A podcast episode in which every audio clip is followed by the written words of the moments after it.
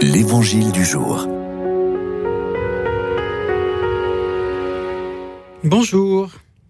Évangile de Jésus-Christ selon Saint Matthieu. En ce temps-là, Jésus disait Malheur êtes-vous, scribes et pharisiens hypocrites, parce que vous fermez à clé le royaume des cieux devant les hommes. Vous-même, en effet, n'y entrez pas, et vous ne laissez pas entrer ceux qui veulent entrer. Malheur êtes-vous, scribes et pharisiens hypocrites, parce que vous parcourez la mer et la terre pour faire un seul converti, et quand c'est arrivé, vous faites de lui un homme voué à la géhenne, deux fois pire que vous. Malheur êtes-vous, guides aveugles, vous qui dites Si l'on fait un serment par le sanctuaire, il est nul, mais si l'on fait un serment par l'or du sanctuaire, on doit s'en acquitter. Insensé et aveugle, qu'est-ce qui est le plus important, l'or ou bien le sanctuaire qui consacre cet or?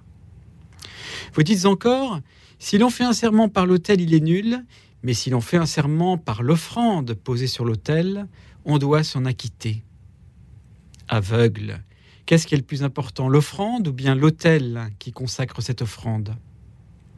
Celui donc qui fait un serment par l'autel, fait un serment par l'autel et par tout ce qui est posé dessus. Celui qui fait un serment par le sanctuaire fait un serment par le sanctuaire et par celui qui l'habite. Et celui qui fait un serment par le ciel fait un serment par le trône de Dieu et par celui qui siège sur ce trône.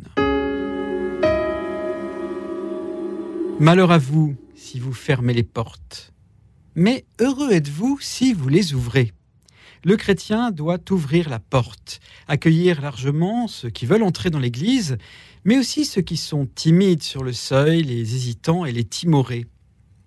Nous devons ouvrir largement les portes à l'exemple du Christ. Il a ouvert la porte la plus lourde, la plus épaisse, la plus coincée, la porte du tombeau. Il nous ouvre ainsi le chemin pour passer de la terre au ciel. C'est Pâques, c'est-à-dire le passage, la porte du tombeau ouverte de l'intérieur. Et il en est de même pour notre cœur. Le Christ est vivant en nous depuis notre baptême. Il ouvre notre cœur de l'intérieur pour que nous aimions mieux et plus fort.